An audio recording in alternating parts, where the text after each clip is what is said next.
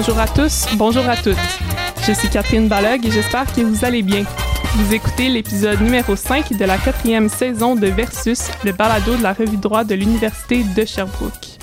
Aujourd'hui, j'ai le plaisir d'être accompagnée de ma collègue Irène Meyer. Irène, bonjour, comment ça va? Ça va bien et toi? Ça va super bien, merci. Donc aujourd'hui, nous recevons professeur Nicolas Jobidon, professeur de droit public à l'École nationale d'administration publique. Professeur Jobidon se spécialise entre autres dans les appels d'offres publics et donc plus précisément au pouvoir des organismes publics d'attribuer un contrat. Il est également membre du barreau du Québec et détenteur d'un doctorat en droit de l'Université d'Ottawa. Alors, d'où que vous soyez, on vous souhaite la bienvenue à Versus.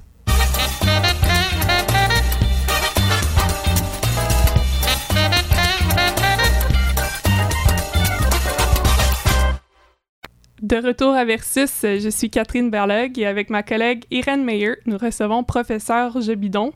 Donc aujourd'hui, nous allons discuter là, de l'article du professeur Jebidon qui est intitulé L'analyse de conformité des soumissions en droit des marchés publics qui est paru dans le volume 48 de la revue droit de l'Université de Sherbrooke. Dans son texte, professeur Jebidon propose une nouvelle démarche pour encadrer l'étendue de la discrétion qu'a un organisme public d'accepter une soumission non conforme dans le cadre d'un appel d'offres. En effet, la méthode qu'il suggère serait plus cohérente et plus prévisible que le test de l'arrêt Tapitec qui est présentement appliqué par les tribunaux. L'objectif, c'est donc de remédier à l'insécurité juridique actuelle en facilitant la distinction entre une soumission conforme et une soumission non conforme. Professeur Jebidon, bonjour et bienvenue à Versus. Merci. Bonjour, merci de m'accueillir. Merci d'être avec nous aujourd'hui, c'est très apprécié. Donc, d'entrée de jeu, est-ce que ça serait possible de nous expliquer brièvement les obligations qui incombent à un organisme public qui souhaite de conclure un contrat euh, dans le cadre d'un processus d'appel d'offres? Ouais, ben, tout d'abord, l'appel d'offres en soi, euh, ça se trouve être une obligation qui est imposée à l'organisme public. Donc, les organismes publics euh, ont des obligations additionnelles quand vient le temps de conclure un contrat. Donc, vous et moi, quand on veut conclure des contrats, même des gros contrats, par exemple pour la construction d'une maison ou euh, dans le cas d'une entreprise pour la construction, par exemple, d'un immense centre commercial qui coûterait des millions de dollars, euh, on, est assujetti aux mêmes règles que des personnes privées. Donc, on parle du droit civil, du code civil, et puis on est libre finalement de dépenser notre argent un petit peu comme on le veut. on est on est assujetti à la, règle, si on veut, ou au principe du consensualisme qui est, euh, codifié au Code civil. Euh, les organismes publics sont dans une situation un petit peu différente. Donc, oui, ils sont soumis au Code civil quand ils concluent des contrats. Donc, euh, au Québec, on n'a pas. on est dans un, système de droit hybride, là. On, le sait tous très bien. On a le droit civil pour les relations avec les particuliers et pour un petit peu l'exercice des droits civils, dont la conclusion des contrats. Et on a le droit public pour euh, tout ce qui est le droit administratif et le droit pénal, donc tout ce qui est le droit public, c'est soumis euh, au régime de common law. Euh, les organismes publics, donc, doivent agir dans l'intérêt public. Donc, oui, d'un côté, ils sont assujettis au code civil, mais ils ne sont pas nécessairement libres de dépenser leur argent comme bon leur semble. Alors, on leur impose, entre autres, euh, certaines obligations, dont une règle additionnelle de formalisme euh, qui s'applique pas au commun des mortels, qui s'applique aux organismes publics parce qu'ils dépensent des fonds communs. Et cette règle de formalisme-là est à l'effet de euh, procéder par appel d'offres. Donc, on leur dit, quand vous voulez dépenser un certain montant, donc l'idée, c'est qu'il y a des seuils, généralement parlant, peut-être pour simplifier, ça va être les contrats comportant une dépense d'environ 100 000 et plus. Euh, quand un organisme public veut conclure ce type de contrat-là, comportant une dépense de 100 000 ou plus, euh, il doit procéder par un appel d'offres. Donc, ça implique que dans un premier temps, il détermine bien comme il faut quels sont ses besoins, qu'est-ce qu'il cherche. Ensuite, il va cristalliser ces besoins-là dans un document qu'on appelle le document d'appel d'offres. Il va publier ça sur un site Internet, donc qui est prévu par la loi. C'est le système électronique d'appel d'offres présentement, donc seao.com. On peut voir tous les appels d'offres du gouvernement euh, provincial. Et euh, suite à ça, il va recevoir des soumissions. Et chaque entreprise intéressée va dire Ah, ben moi, je serais capable de remplir ce besoin-là que l'organisme public a exprimé dans ses documents d'appel d'offres. Euh, voici le prix que ça coûterait pour remplir les besoins. Donc, par exemple, une commission scolaire veut acheter des, nouvelles chaises. Euh, dans les documents d'appel d'offres, il explique est-ce que c'est des petites chaises, des grosses chaises, des chaises en plastique, des chaises en bois, etc. Euh, quatre pattes, euh, pas de roulettes, euh, etc. Et puis, chaque soumissionnaire intéressé ou chaque entreprise intéressée peut préparer une soumission et dire OK, très bien, moi, pour 10 000 chaises en bois, pas de roulettes, ça va coûter, bon, 150 000 Ils mettent ça dans leur soumission, ils envoient ça à l'organisme public. Et l'organisme public, reçoit tout ça. Et puis là, les documents d'appel d'offres prévoient une date de fin des soumissions et euh, il va ouvrir toutes les soumissions, montrer publiquement quel est le prix qui a été déposé par chacun des soumissionnaires. Ensuite, il se retire, il fait l'analyse de conformité, donc ce sur quoi porte mon article. Et puis là, ultimement, à la fin du processus, il, il y a l'obligation de donner le contrat au plus bas soumissionnaire conforme. Donc, on voit que c'est une règle de formalisme quand même assez importante. la procédure d'appel d'offres elle-même euh, c'est une procédure qui est quand même assez onéreuse, si on veut, sur le plan administratif. Ça, implique des délais qui sont importants, ça implique mhm. certains coûts, ça implique d'avoir des, euh, des, employés qui sont qualifiés, qui sont formés là-dedans. Ça implique aussi certains risques, euh, comme on va mhm. discuter sans doute un petit peu plus tard dans le contexte de l'analyse de conformité. et surtout, ça implique de dessaisir l'organisme public de la faculté de choisir son propre co-contractant. Donc, moi, si je me fais construire une maison, je peux faire affaire avec l'entrepreneur de mon choix essentiellement. Je peux choisir quelqu'un en qui j'ai confiance, incluant, par exemple, mon beau-frère qui travaille en construction, qui est donc bien beau, qui est donc bien fin. Euh, pour les organismes publics, évidemment, ils ne peuvent pas faire ça, ils dépensent des fonds publics. Alors, étant donné qu'il y a eu un certain nombre de scandales dans le passé, euh, on a décidé de dessaisir les organismes publics de cette faculté-là de choisir leur propre co-contractant ce qui implique évidemment dans certains cas certains problèmes. Mais de manière générale, c'est dans l'intérêt public, ça vise la saine gestion des contrats. On leur dit, vous faites un appel d'offres public. Alors ça, ça a plusieurs avantages. Premièrement, ça oblige une certaine sollicitation de la concurrence en publiant mm-hmm. l'intention de conclure un contrat, par exemple, de 8 millions de dollars pour la construction d'un édifice. Ben, ça va nécessairement attirer un paquet, on espère, d'entrepreneurs intéressés, qualifiés, qui pourraient remplir le contrat. Et puis, eux, en préparant leur soumission, ils veulent obtenir le contrat, donc ils ont tout intérêt à essayer de proposer le prix le plus bas possible tout en rencontrant les exigences prévues au document d'appel d'offres.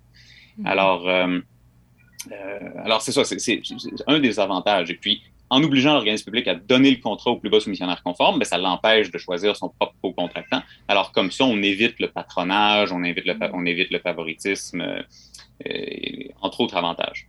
OK. Donc, dans le fond, on évite que ce soit un choix discrétionnaire. Ben, c'est ça, exactement, parce que euh, au, début de la Révolution tranquille, vers la fin de, l'époque euh, du Plessis, euh, quoi qu'apparemment c'est une pratique qui existait avant aussi, mm-hmm. ce que le gouvernement de l'Union nationale faisait, c'est qu'ils, donc dans, le rapport de la commission présidée par le juge Elie Salvas, là, donc ils, ont tout examiné ça comme la commission Charbonneau a fait récemment.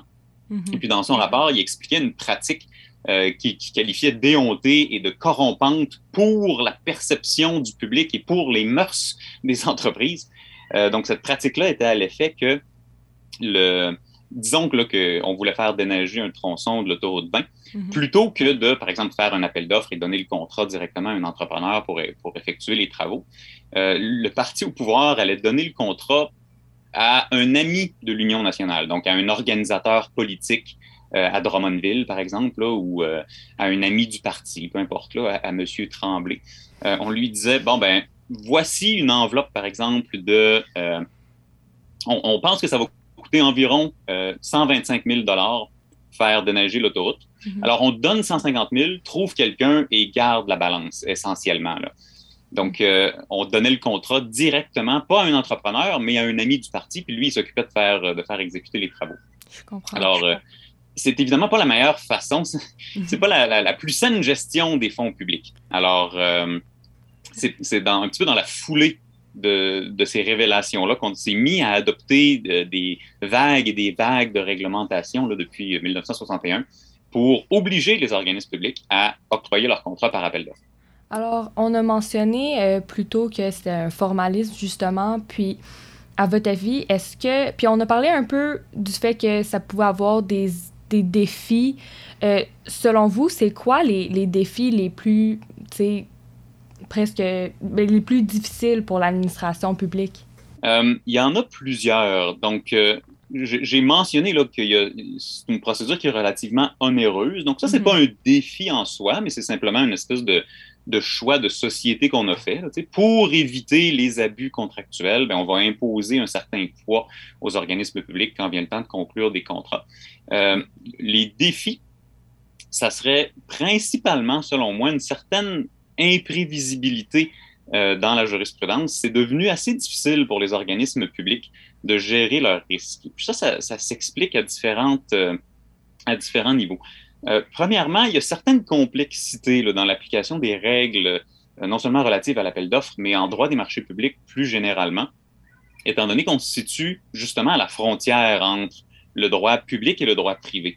Donc, bien souvent, ça, ça cause certaines difficultés. On a des choix à faire si on veut, et ça peut impliquer euh, quelques tergiversations euh, dans la jurisprudence parce que est-ce qu'on se laisse influencer un petit peu par la common law? Est-ce qu'on essaie d'appliquer plus strictement des principes de droit civil? Euh, on voit là une confusion peut-être un peu similaire en droit de la responsabilité extra-contractuelle de l'État, là, où il y a toujours une certaine friction, une certaine difficulté d'adaptation. Donc ça, c'est premièrement, mais plus particulièrement en matière d'analyse de conformité. Mm-hmm. ça rend ça beaucoup plus difficile pour les organismes de gérer leurs risques. Parce que, euh, disons là, que, si je reprends mon exemple, la commission scolaire qui veut conclure un contrat pour acheter des chaises, ils veulent des chaises de, je me rappelle plus c'est combien exactement, là, la petite école, là, des, des chaises de trois pieds de haut, euh, de telle dimension, avec un dossier et un, euh, et, un banc en, plastique, quatre pattes avec un petit coussinet. Bon, puis ils expliquent toutes leurs toutes leurs caractéristiques techniques dans le document d'appel d'offres, puis ils veulent les chaises bleues, bon, pour une raison ou pour une autre. Euh, si un soumissionnaire, si le plus bas soumissionnaire, euh, mettons, il propose, euh, peu importe, là, 125 000 pour toutes ces chaises-là, mais les chaises sont blanches. L'organisme public est dans une situation un petit peu mal commode. La soumission qu'il a reçue n'est pas en tout point conforme au devis, mais mettons que la deuxième plus basse soumission est à 200 000 donc elle est beaucoup plus chère, puis eux, ils ont mis leur chaise bleue. Qu'est-ce que l'organisme public doit faire à ce moment-là?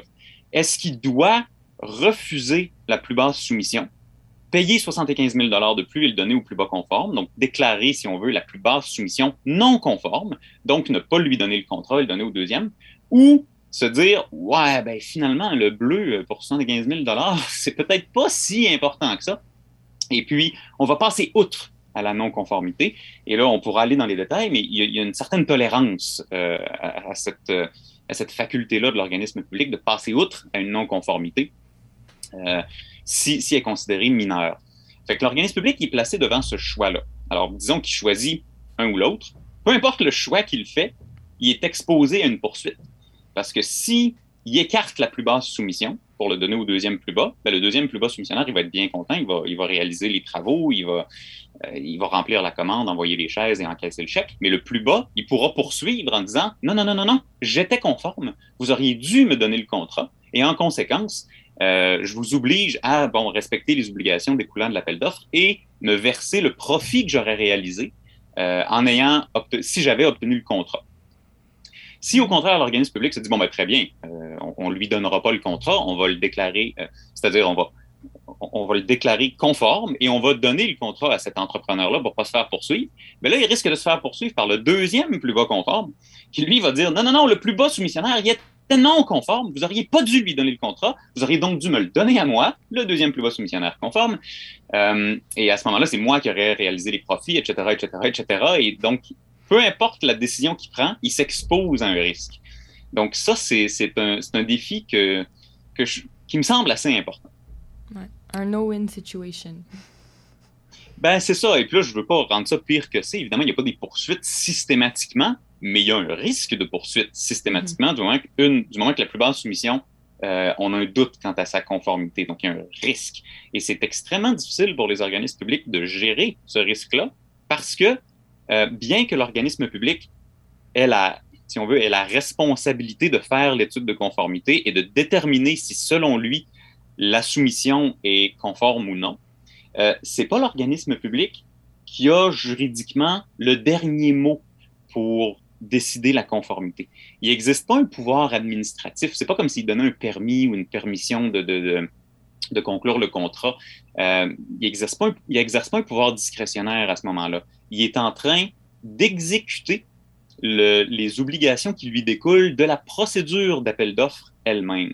Donc, la procédure d'appel d'offres euh, en droit des marchés publics québécois, euh, c'est une espèce de procédure pré-contractuelle qui implique des obligations de part et d'autre entre l'organisme public et les soumissionnaires. Donc, quand l'organisme public lance un appel d'offres, il s'engage envers toutes les entreprises qui déposent une soumission conforme, qui va lui-même respecter les règles du jeu, qui va traiter tout le monde sur un pied d'égalité et qui va euh, donner le contrat seulement à un soumissionnaire conforme. Donc ça, c'est ce qu'on appelle euh, contrat A. C'est une espèce d'engagement pré-contractuel, en échange de quoi les soumissionnaires qui déposent une soumission s'engagent à conclure le contrat si leur soumission donc le contrat ultime, le contrat de vente, le contrat de construction, etc., le contrat qui est l'objet de l'appel d'offres, ils s'engagent à conclure le contrat et donc à donner suite à leur soumission euh, et, ils garantissent euh, la, véracité de, ce qui est dans leur soumission en, principe. Alors, l'organisme public, quand il vient à faire l'étude de conformité, comme je disais, il n'exerce pas un pouvoir discrétionnaire.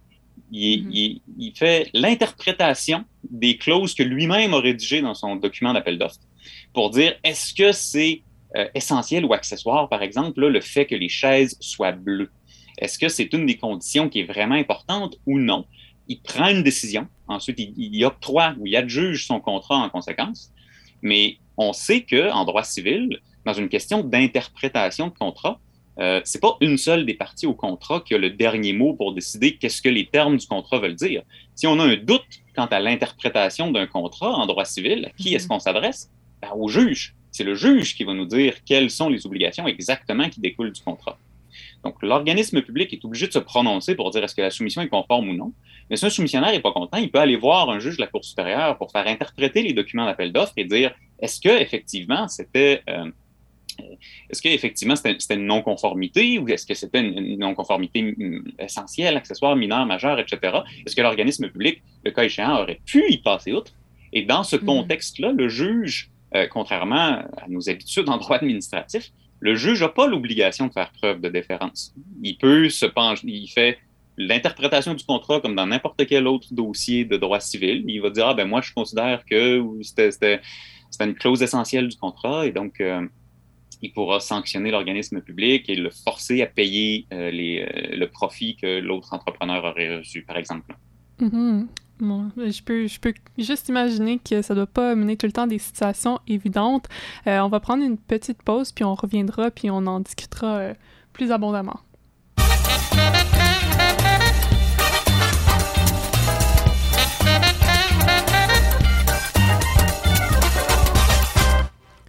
De retour à Versus, nous sommes aujourd'hui en, compagnie du professeur Jebidon pour discuter de la conformité des soumissions en droit des marchés publics.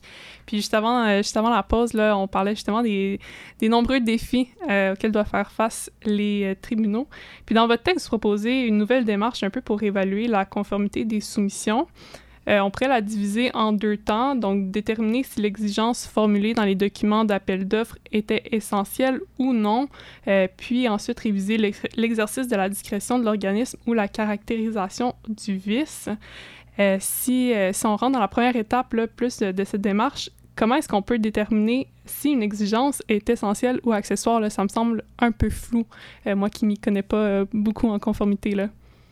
Oui, ben, ça l'est. Hein? Et puis, comme je disais, c'est flou et puis c'est difficile pour les, euh, pour les organismes publics qui ont à faire la détermination. C'est difficile aussi même pour les juges là, qui ont à, réviser, si on veut, cette détermination-là et en arriver à leur propre conclusion. Et c'est pourquoi on a un certain, euh, ou du moins on, on, avait un certain flou dans la jurisprudence. On a encore un petit peu de misère, mais l'arrêt Tapitec, que vous avez mentionné un petit peu plus tôt, est venu faire un ménage.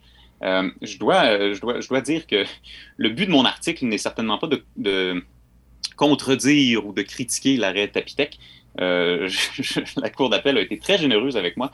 Et dans donc, dans l'arrêt Tapitec, euh, la, Cour d'appel devait se prononcer sur justement un cas d'étude de conformité comme ça. Un organisme public avait je me rappelle pas c'était quoi la, municipalité. Euh, une municipalité avait fait un, appel d'offres et dans son appel d'offres, elle avait dit que euh, pour soumissionner à l'appel d'offres, il fallait que l'entreprise ait été en affaires depuis cinq ans. et ils ont reçu une soumission, donc ils ont reçu diverses soumissions, euh, dont une soumission d'une entreprise qui ne remplissait pas cette exigence-là.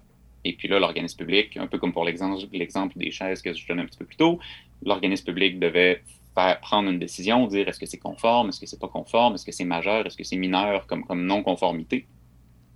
Et la Cour euh, d'appel dans l'arrêt Tapitec a dit, bon, euh, pour déterminer si c'est une non-conformité à laquelle l'organisme peut passer outre ou non, on va appliquer un test en trois étapes et puis là, la, Cour a été très généreuse. Elle a cité un article que j'avais co-rédigé avec euh, Maître Pierre Giroux pour euh, le Congrès du barreau en 2010, euh, je pense, dans laquelle on avait essayé de, résumer un petit peu l'état de la jurisprudence. Alors, la Cour d'appel a repris là, presque mot pour mot le, test qu'on avait proposé.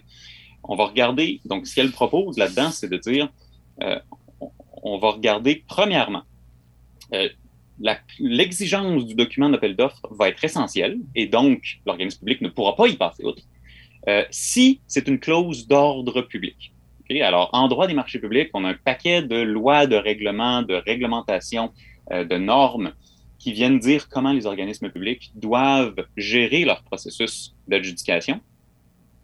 Et donc, euh, dans ces articles-là, dans, les lois, dans les règlements, on prévoit certaines obligations. Donc, par exemple, dans le règlement sur euh, les contrats d'approvisionnement des organismes publics, on dit que euh, l'organisme public doit indiquer euh, la date de clôture des soumissions dans ses documents d'appel d'offres. Et puis donc, puisque cette exigence-là est obligatoire et prévue par règlement, bien, ça serait une espèce de norme d'ordre public à laquelle l'organisme public ne pourrait pas passer outre. Si un soumissionnaire arrivait avec une soumission en retard, nécessairement, ça serait une espèce de non-conformité majeure. On serait obligé de, refuser sa soumission. Deuxièmement, puisque la conformité ou non, c'est une question purement contractuelle, ben, il faut regarder dans le document d'appel d'offres si l'organisme public lui-même, quand il a rédigé les documents, il a dit cette clause-là est essentielle et cette clause-là est accessoire. Donc, des fois, dans les documents d'appel d'offres, on va dire euh, euh, toute non-conformité euh, quant à telle exigence, quant à l'exigence de, cette clause-ci, ou peu importe, euh, sera considéré majeur ou l'organisme public ne pourra pas y passer outre ou encore euh, le soumissionnaire ne pourra pas réviser sa soumission, etc., etc. Donc, dépendamment du vocabulaire utilisé dans les documents d'appel d'offres, euh, on pourra se servir de ça pour interpréter le contrat et dire que c'est donc, une solution, c'est donc un, élément essentiel, mm-hmm. une exigence essentielle des documents d'appel d'offres. Et troisièmement, ben, il s'agira de regarder les, euh, les us et coutumes, le contexte, euh, l'impact sur les autres soumissionnaires. Euh, donc, il y avait une espèce de catégorie le plus, une espèce de soupape, si on veut, pour, prévoir certains, certains autres facteurs qui devront être pris en considération pour en venir à la conclusion que c'est une exigence essentielle ou non. donc, ça, c'est l'analyse qui était, présentée par Tapitech. Je propose d'aller un petit peu plus loin dans mon article, effectivement, pour ajouter une deuxième étape. Donc, la première étape, euh, je propose qu'elle reste exactement identique. Donc oui, effectivement, euh, l'aspect essentiel ou accessoire d'une non-conformité dans une soumission, c'est une question contractuelle. Et puis donc, le test qui était proposé dans le Papitech, euh, j'y retoucherai pas, je trouve que c'est très bon. C'est la Cour qui va avoir le dernier mot. L'organisme public n'aura aucune discrétion. La bonne foi de l'organisme public n'est euh, pas une considération pertinente à, cette étape-ci parce que c'est une question purement d'interprétation contractuel. Très bien. Ce que je propose, et puis là, j'espère que je n'avance pas euh, trop vite, c'est d'ajouter une deuxième étape. Alors, c'est un des rares cas où euh, je, pense qu'une complexification, une légère complexification de, la méthode intellectuelle, euh, de la méthodologie, pourrait être bénéfique pour ajouter une certaine prévisibilité. Habituellement, je suis plus un fan de la, simplification, mais là, ici, je pense qu'en rajoutant une deuxième étape, ça, nous donnera un petit coup de main. Alors, dans la première étape, on a regardé les, documents contractuels pour voir, OK, est-ce que c'est une exigence essentielle ou une exigence accessoire? Et puis là, essentiellement, je dis, on suit Tapitech. C'est de la bonne jurisprudence, le test est très solide. Le problème, c'est que Tapitech, il ne tient pas compte après ça, de, ou du moins le, test tel que rédigé, ne euh, s'intéresse pas spécifiquement à euh, à la soumission, si on veut. On fait juste s'intéresser au document d'appel d'offres pour voir si c'est une clause essentielle ou accessoire, ou je devrais dire une exigence essentielle ou accessoire des documents d'appel d'offres, mais mhm. sans s'intéresser euh, à l'écart marqué dans la soumission avec cette exigence-là dans les documents d'appel d'offres. Je vais vous donner un exemple. Euh, bien avant l'arrêt Tapitec, euh, il y avait eu une autre cause, Ville de Ribouski contre Structure GB. Alors là-dedans, la ville avait lancé un appel d'offres pour conclure un contrat de construction. Et dans ces documents d'appel d'offres, elle avait une clause comme de quoi les, soumissionnaires intéressés, donc les, entreprises intéressées, avec leur soumission, devaient fournir certaines garanties financières. Donc, au cas où ils fassent faillite pendant l'exécution des travaux, au cas où ils ne donnent pas suite euh, à leur soumission, pour, toutes sortes de raisons, mm-hmm. on demandait aux soumissionnaires de déposer une garantie, donc euh, une garantie de soumission, donc pour euh, assurer l'organisme public que si leur soumission était retenue, qu'ils allaient conclure le contrat habituellement, dans l'industrie, la pratique veut que le montant de cette garantie-là, donc c'est très standard, mais habituellement, on demande euh, une garantie de 10% du montant de la soumission. Donc, le soumissionnaire, il a lu les documents d'appel d'offres un peu vite, il est allé avec son habitude dans l'industrie, il a déposé une, soumission de. Pardon, il a déposé un, cautionnement de soumission de 10% de sa soumission, donc 141 928, je ne me rappelle plus combien, 140 quelques mille dollars, euh, représentant 10% de sa soumission. Par contre, dans les documents d'appel d'offres, c'était mentionné très précisément que le cautionnement de soumission devait être de 150 000 donc, on en comprend que peut-être la municipalité avait, avait, estimé que les travaux coûteraient environ 1,5 million. Alors, ils ont fait le 10% eux-mêmes, puis ils ont dit, bon, ben, dans, donnez-nous un cautionnement de soumission de 150 000 mm-hmm. Alors là, le plus bas soumissionnaire avait une non-conformité dans sa soumission parce qu'il manquait 9 000 à son cautionnement. Euh, c'est pas beaucoup quand même, là. Non. Alors, ça s'est retrouvé encore une fois en cours d'appel. Et là, la Cour d'appel a dû décider, bon, ben, est-ce que c'est mineur, majeur, euh, est-ce que l'organisme public pouvait y passer outre ou non? Mm-hmm. Et ils en sont venus à la conclusion que en obitaire dictum, ils ont dit s'il y avait eu aucune soumission, si le, si le soumissionnaire, euh, pardon, aucun cautionnement, si le soumissionnaire n'avait déposé aucun cautionnement avec sa soumission, c'était une exigence essentielle, euh, essentiellement, c'est une exigence mm-hmm. essentielle, et là, son écart aurait été trop gros. L'organisme public n'aurait pas pu y passer outre, sa soumission aurait dû être automatiquement rejetée. Mm-hmm. Mais là, même si c'était une exigence très importante des documents d'appel d'offres, son écart est tellement petit que c'est un vice mineur par rapport à une exigence essentielle de l'appel d'offres. Et donc, l'organisme public, euh, non seulement pouvait y passer outre, mais là, bon, à cause d'un contexte un peu plus large, euh, la Cour d'appel en est venue à la conclusion que l'organisme public devait y passer outre dans ce, dans ce contexte-là. Alors, c'est cette c'est cette nuance-là que mon analyse, que, la deuxième étape de mon analyse vise à identifier. Euh, premièrement, on a vu si c'était une exigence essentielle ou accessoire. Là, maintenant, dans un deuxième temps, on devrait se poser la question de voir si le vice est mineur ou majeur, si on en était venu à la conclusion euh, à la première étape qu'il s'agissait d'une exigence essentielle des documents d'appel OK, c'est intéressant. Oui, puis ça, ça démontre dans le fond que ça prend une étape de plus justement pour aller... Euh, distinguer un peu ces, composantes essentielles. C'est malheureusement tout le temps qu'on avait, euh, mais merci beaucoup d'avoir été avec nous aujourd'hui. Ça nous a particulièrement éclairé euh, sur un sujet que personnellement je connaissais pas, puis c'était très intéressant de pouvoir discuter avec vous. Merci beaucoup.